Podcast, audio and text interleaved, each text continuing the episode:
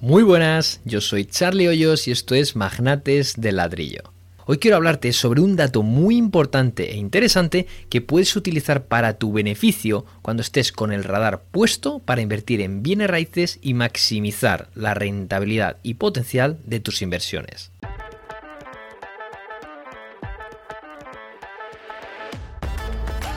Bienvenido, bienvenida al podcast de Magnates del Ladrillo un podcast para todas aquellas personas que quieren vivir de las rentas mientras duermen o están de vacaciones. Soy Charlie Hoyos y quiero ayudarte a que alcances tu libertad financiera a través de los bienes raíces, para que puedas dar rienda suelta a tus pasiones y para que cumplas tus grandes objetivos en la vida. En definitiva, para que puedas convertirte en una persona mucho más feliz. Porque soy de los que piensan que el dinero sí que puede dar la felicidad siempre y cuando el bienestar emocional y la riqueza estén bien gestionados. En este podcast te traigo todos los conocimientos y experiencias que he ido adquiriendo en los últimos 12 años gestionando el patrimonio inmobiliario de mi abuelo. Un molinero de los años 30 que harto de la inestabilidad laboral en España se metió de lleno en el mundo del ladrillo y que acabó jubilándose a sus 50 años. Como decía mi abuelo, no hay que ser rico para vivir de las rentas, pero vivir de las rentas sí que te puede hacer rico. Y no solo eso, sino que también disfrutarás de las lecciones, éxitos y errores de otros grandes inversores y expertos en diferentes áreas del mundo inmobiliario que pasarán por este programa. Así que si quieres aprender a vivir de las rentas y conseguir tu libertad financiera, ganar dinero mientras duermes, despedir a tu jefe, jubilarte cuando desees y no cuando te impongan, disfrutar tus pasiones a tiempo completo, conseguir tus objetivos de vida y dejar un buen patrimonio a tus herederos, este podcast, querido magnate de ladrillo, es para ti. Y ten siempre presente lo que decía el gran Andrew Carnegie, y es que el 90% de todos los millonarios llegaron a serlo a través de los bienes raíces. Y ahora sí que sí, vamos a por el episodio de hoy. Como sabrás, existen dos precios diferentes a la hora de comprar y vender un inmueble. Estamos hablando del precio de venta y el precio de compra. El precio de venta lo fija la parte vendedora donde pone todas sus expectativas y algunas más para maximizar el precio al que vender un inmueble. ¿Qué sucede con ese precio? Pues que si la vivienda está a precio, a demanda, pues el inmueble se lo quitarán de las manos. Y, como dice la expresión popular, durará menos que un caramelo a la puerta de un colegio. Si por el contrario el precio refleja demasiadas altas expectativas, pues el inmueble quedará fuera de mercado y no se venderá o tardará meses o años en venderse. ¿Y cuál es el precio de demanda? Pues es la oferta que hace un potencial comprador por adquirir un determinado inmueble. Y cuando el activo no está a precio de mercado, evidentemente el precio a ofrecer estará por debajo del precio que pide el vendedor. ¿Quién pone el precio? Pues lo pone el comprador a tenor de lo que dice el mercado. Sí, es así, porque el precio no lo pone el vendedor, porque el vendedor puede decir un millón de euros por un inmueble viejo y derruido, pero a menos que tenga una explotación de petróleo u oro debajo, nadie lo comprará porque sencillamente no lo vale. Y ese nadie lo comprará no es otra cosa que el feedback que está dando el mercado, que dice que no está interesado en el inmueble, así que lo dejarán pasar para que sea otro primo el que lo compre. Claro, esto ya supone un choque con la realidad para el vendedor, porque se está dando cuenta de que le ha patinado el embrague, se ha columpiado y se ha flipado. Sí, las tres cosas a la vez. Así que a menos que sea un tozudo ignorante, analizará las ofertas que hay en el mercado y entenderá cuál es la realidad del market. No olvides que todo comprador siempre verá su activo muchísimo más valioso que cualquier otro inmueble comparable. Solo verá bonanzas, pero inconscientemente sabe lo que tiene el inmueble que está vendiendo mientras que el comprador tratará de ser cauto y desconfiado, haciendo un forecast o previsión de vicios y gastos a futuro. Porque todas esas futuras reparaciones y gastos no son independientes del inmueble a comprar, sino que se deberían computar como un mayor importe de compra. Y esos gastos, pues hay que descontarlos del valor actual del inmueble, ajustando por tanto el precio máximo a ofrecer. Aquí es cuando llega el back and forth que dicen los americanos, ¿no? Es decir, ofertas y contraofertas hasta que se llega al precio de cierre. Siguiendo con el ejemplo anterior, del millón de euros que pedía inicialmente el vendedor, habremos pasado por los tramos de 750.000, 500.000, 250.000, hasta llegar finalmente al precio de cierre que ficticiamente digamos 100.000 euros. Es decir, de un millón a 100.000 euros, un 90% de descuento. Evidentemente, esto es un ejemplo muy extremo, pero para que lo entiendas mejor. Y ese precio de 100.000 euros es por el que finalmente se firma en notaría y que queda reflejado en el registro de la propiedad. Recapitulando, concluimos ahora que tenemos dos precios. Precio de salida, un millón de euros, precio de cierre, 100.000 euros el precio de salida queda solo para estadísticas de las plataformas inmobiliarias y como frustración para el vendedor sobre lo que podía haber sido pero no fue, mientras que el de cierre es el que recoge las estadísticas del registro de la propiedad. De todos modos, hay personas que dicen que el precio de mercado es el precio que una persona está dispuesta a pagar. Y lo he escuchado varias veces, no estoy de acuerdo, porque imaginemos que una pintura de arte o una vivienda, un pedazo de chaleo, lo que sea, que no está a la venta, y hay alguien que está continuamente insistiendo en que quiere comprarlo. Por mucho que ese comprador quiera pujar por ese activo, si la parte vendedora no lo quiere vender, ese no es el precio de mercado. O sea, el precio de mercado no es lo que una persona está dispuesta a pagar por algo, ¿no? Porque si la parte vendedora no lo quiere vender, pues evidentemente no hay precio de cierre. Y es el precio de cierre de varias transacciones en durante un periodo determinado y en un área geográfica determinada lo que marca el precio de mercado. Es decir, porque se venda un activo en un lugar por 100.000 euros no quiere decir ya que sea el precio de mercado, porque si existen otras transacciones paralelas en 110, 120, etcétera, sería simplemente la media aritmética. Y ahí sí que tendríamos el precio de mercado. Me gustaría decirte que si quieres invertir en ladrillo como lo hacen los profesionales de verdad, te voy a hacer un pedazo de regalo. Porque si quieres disponer de las mejores herramientas y evitar errores que te cuesten miles de euros a la hora de invertir, yo puedo ayudarte. Solo tienes que visitar mi web magnatesladrillo.com. No magnates de ladrillo, no.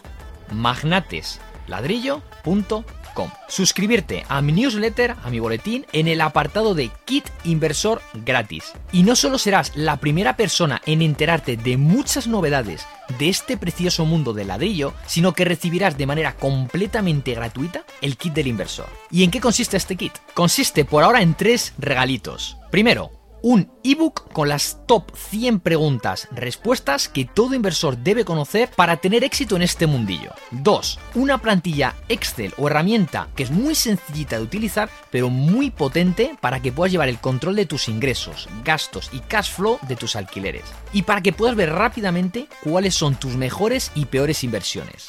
Y 3 un plan de inversión con estructura y preguntas para que aterrices tus ideas, identifiques tu Ikigai e inviertas con objetivos, con un para qué. Así que tendrás un plan de acción específico, medible y claro para tu tranquilidad financiera. E insisto, es gratis. Y todo esto solo es el principio, porque vendrán más cositas, claro que sí.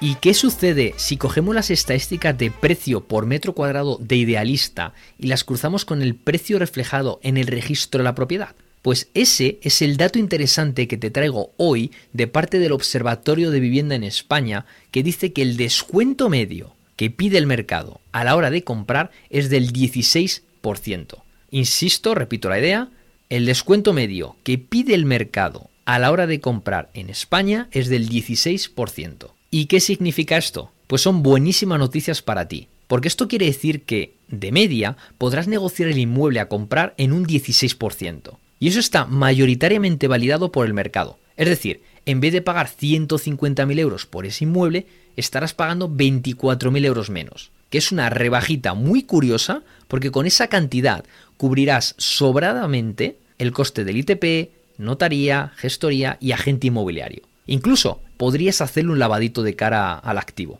Y son estadísticas muy a tener en cuenta porque eso quiere decir que la negociación en el mercado inmobiliario existe y existe de verdad. Vamos con otro ejemplo. Si un inmueble de 70 metros cuadrados está en 3.500 euros por metro cuadrado y eres capaz de conseguir un descuento del 16%, eso evidencia tres hechos objetivos. Repito la idea, inmueble de 70 metros cuadrados, 3.500 euros por metro cuadrado y que conseguimos un descuento del 16%. Así que nada, vamos con tres ideas que se derivan de este, de este planteamiento, ¿no? De este, de este descuento. En primer lugar, que estarían descontando nada más y nada menos que 560 euros por metro cuadrado. O lo que es lo mismo, 39.200 euros de descuento porque ya no pagarías 3.500, sino 2.940 euros por metro cuadrado. La segunda idea, eh, y bueno, es otra forma de verlo, sería que el piso si son 70 metros cuadrados, gracias a ese descuento y nuevo precio de 2.940 euros por metro cuadrado, te estarían regalando, insisto, de esos 70 metros cuadrados, te estarían regalando 11,2 metros cuadrados de la vivienda. Vamos, que te llevas un piso de 70 metros, pero solo pagas 58,8 metros cuadrados, porque te han regalado el dormitorio principal del inmueble, ¿vale? Digámoslo así. Y la tercera idea es que suponiendo que el sueldo medio neto por cuenta ajena en España es de aproximadamente 1.500 euros al mes, esos 39.200 euros supondrían algo más de 26 meses íntegros de trabajo del comprador. Y como siempre digo, no hay nada mejor que cuidar nuestro activo más preciado, nuestro tiempo. A ver, ya sé que estas reflexiones financieras que te estoy dando son poco comunes de hacer y quizá no las hayas pensado de esta manera, pero son absolutamente objetivas y te confieso que yo suelo utilizarlas bastante. Oye, ¿y en términos de rentabilidad por alquiler? Pues continuando con el ejemplo anterior, veamos dos escenarios. Escenario 1 piso de 70 metros cuadrados a 3.500 euros por metro cuadrado y al que hay que sumarle aproximadamente un 10% de, de, gasto, ¿no? Pues en concepto de impuestos y tal. Así que se nos pondría la broma en unos 270.000 euros. Considerando unos 950 euros mes brutos de alquiler, este inmueble estaría reportándonos 11.400 euros mensuales o un 4,2% de rentabilidad bruta anual, ¿vale? Resumen, este escenario 1 dice que nos llevamos un 4,2% de rentabilidad bruta anual. Vamos con el escenario 2. Y si negociamos esos 39.200 euros, pues serían 205.800 euros más aproximadamente ese 10%, pues ya no estaríamos eh, pagando 270.000 euros por el piso, sino 226.380. Igualmente que en el escenario número 1, si consideramos unos 950 euros mes brutos de alquiler, ese inmueble, pues igual, ¿no? Nos estaría reportando 11.400 euros mensuales, pero ya no, ya no sería un 4,2% de rentabilidad bruta anual, sino que nos vamos a un 5% gracias a, a ese ahorro, ese descuento de 39.000 euros, ¿no? Fíjate, es un 0,8% anual extra de rentabilidad, que parece poca cosa, ¿no? Pero son 1.800 euros anuales adicionales. Y como digo, parece poco, pero al cabo de 10 años eso ya no es un 0,8, sino un 8% extra, es decir, 18.110 euros más. Al cabo de 20 años será un 16% extra, es decir, 36.220 euros adicionales. Y después de 30 años estamos hablando de un 24% extra, es decir, 54.331 euros más gracias a esa negociación. Querido magnate ladrillo, los números no engañan.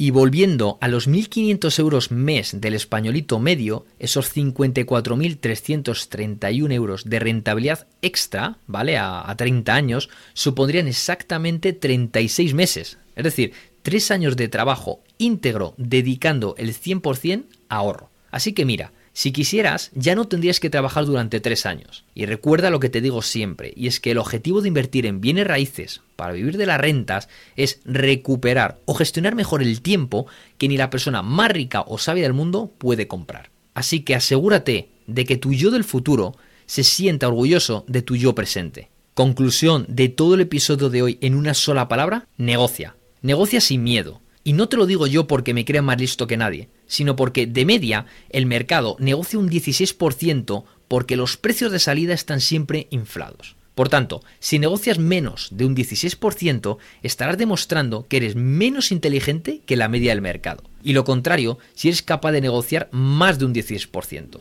Y llegamos al final del episodio de hoy. Espero que te haya servido de inspiración para que sepas qué es lo que está haciendo el mercado, qué es lo que está sucediendo, para que no te quedes atrás y para que seas capaz de darle un buen empujón a tus rentabilidades. Y como siempre, felices inversiones y que seas muy feliz.